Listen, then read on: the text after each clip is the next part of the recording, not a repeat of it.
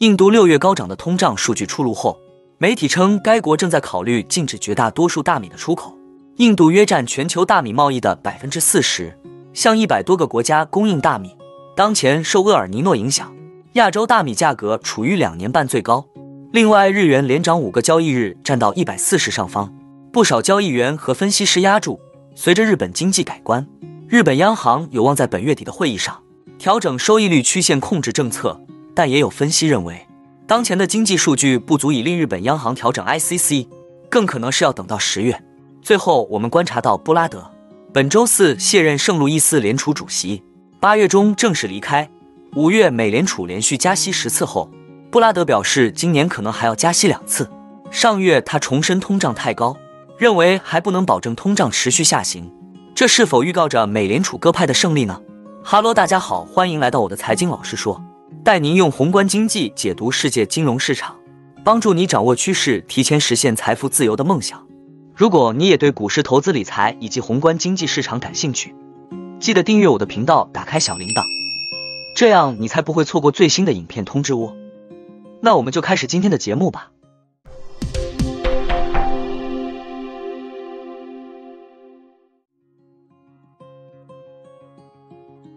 全球最大的大米出口国印度。正在考虑禁止绝大多数大米的出口，原因是该国国内物价上涨。印度政府希望避免通胀加剧的风险。印度此举可能会使本已很高的大米价格进一步飙升。当前受厄尔尼诺影响，亚洲大米价格处于两年半最高。事实上，此前印度就已经寻求收紧某些大米品种的出口。去年在俄乌冲突导致小麦和玉米等主食价格飙升后，印度就禁止了碎米出口。并对白米和糙米征收百分之二十的关税。印度还限制小麦和糖的出口。据媒体援引匿名知情人士透露，印度政府正在讨论一项禁止出口所有非巴斯马蒂大米的计划。如果实施相关禁令，将影响印度约百分之八十的大米出口。印度可能的禁令消息传出后，印度碾米厂的股价纷纷小幅下跌。世界气象组织表示，热带太平洋七年来首次出现厄尔尼诺现象。可能导致东南亚出现干旱天气。虽然季风降雨给印度部分地区的稻田带来了缓解，但干旱天气正威胁着第二大出口国泰国的作物。泰国预计从二零二四年初开始面临大面积干旱。根据印度食品部的数据，今年德里的大米零售价格上涨了约百分之十五，而印度全国平均价格上涨了百分之八。泰国大米出口商协会的数据显示，过去四个月该地区基准品种。泰国白米价格上涨了约百分之十五，至每吨五百三十五美元，为二零二一年三月初以来的最高水平。周四同日稍早，印度公布了该国六月通胀数据，印度六月 CPI 同比上涨百分之四点八一，高于市场预期的百分之四点五八和前值百分之四点二五，结束了连续四个月回落的趋势。蔬菜和豆类等食品价格的飙升助推了印度的通胀。印度的通胀数据令一些华尔街机构。调高了对该国今年通胀率的预测，强化了印度央行将花费更多时间转向降息的预期。甚至有经济学家直接抨击说，印度央行在食品供应管理方面几乎无能为力。本月以来，日元似乎摆脱了长期的跌势，开始强势反弹。七月十三日周四，在连续五个交易日强劲反弹后，日元对美元维持在一百四十上方。尽管没有迹象表明日本债券市场再次遇到今年年初那样的压力，但十年期国债收益率已小幅回升，至接近日本央行限定的百分之零点五的水平。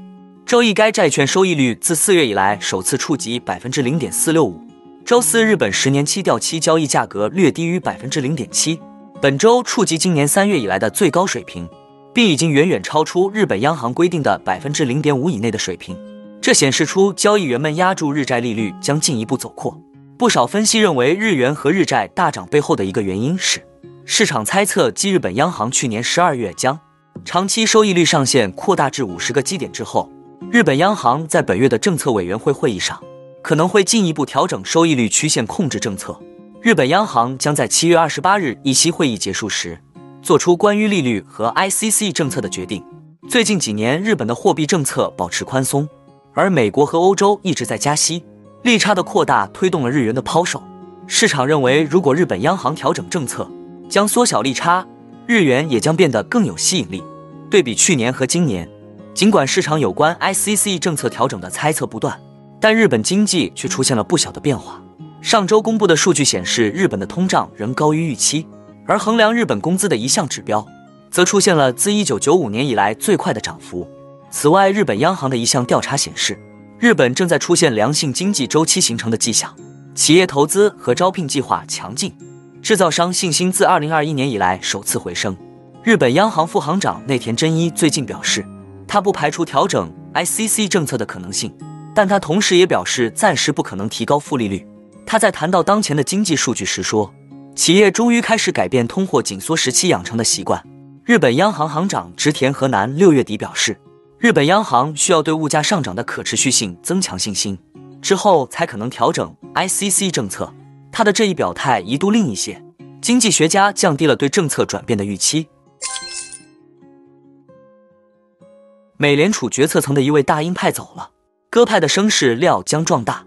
美东时间七月十三日周四，美国圣路易斯联储官网公布，布拉德辞去该地方联储主席的职务，于周四当天生效。八月十四日正式离开该联储。从八月十五日起，布拉德将在美国普渡大学任职，担任该校商学院的首任院长。圣路易斯联储称，本周四之后，布拉德将作为该地方联储领导层的顾问。帮助确保领导层平稳交接过渡，直至八月十四日，他本人已不再履行在美联储货币政策委员会 （FOMC） 的货币政策相关职责，停止所有公开讲话。布拉德是美联储颇有影响力的鹰派官员，他在圣路易斯联储工作三十三年，其中最近十五年担任该地方联储主席，领导该联储度过了金融危机、经济大衰退、超级 QE、新冠疫情。有评论称，布拉德代表着 FOMC 中的学院派。他以前其实是鸽派，但近几年变成了鹰派。他很善于运用理论解释为何要在抗通胀问题上占据先机。他的离开将削弱美联储内部鹰派的话语权。同样爱发声但立场更为鸽派的几名 FOMC 委员的影响力可能变大。在去年六月，美联储本轮首度一次加息七十五个基点以前，布拉德去年四月就提出过加息七十五个基点的设想。直到今年一月，布拉德还在重申，加息方面要前端发力，说要尽快让政策利率超过百分之五，今年全年都要更加紧缩。五月初，美联储宣布连续第十次加息后，布拉德当月下旬说，通胀水平依然过高，他预计今年可能还得加息两次才能遏制高通胀，而且市场高估了美国经济衰退的可能性。他不知道具体要让利率达到什么程度，但他一贯主张行动宜早不宜迟。六月初，布拉德发文重申通胀还太高。文章中，他评估发现，货币政策目前处于对经济有足够限制性的区间，在这一区间的低端。同时指出，PCE 通胀指标已跌离去年的峰值，不过仍处高位，还不能保证通胀持续下行，要继续对通胀下行的前景保持警惕。布拉德离职公布当天，本周四，另一美联储官员和布拉德一样，今年没有 FOMC。投票权的旧金山联储主席戴利表示，现在就宣告抗通胀取得胜利为时过早。戴利评价本周三公布的美国 CPI 数据非常正面，但又说他对此持观望态度，因为他仍坚决要让通胀率降低到联储的目标百分之二。那我们今天的节目就先分享到这里。你也喜欢用宏观经济看全球投资的机会吗？如果你也喜欢这样的内容，记得帮我点赞以及订阅分享。YouTube 的大数据就会再推荐类似的影片给你哦。那我们下一支影片见了，拜拜。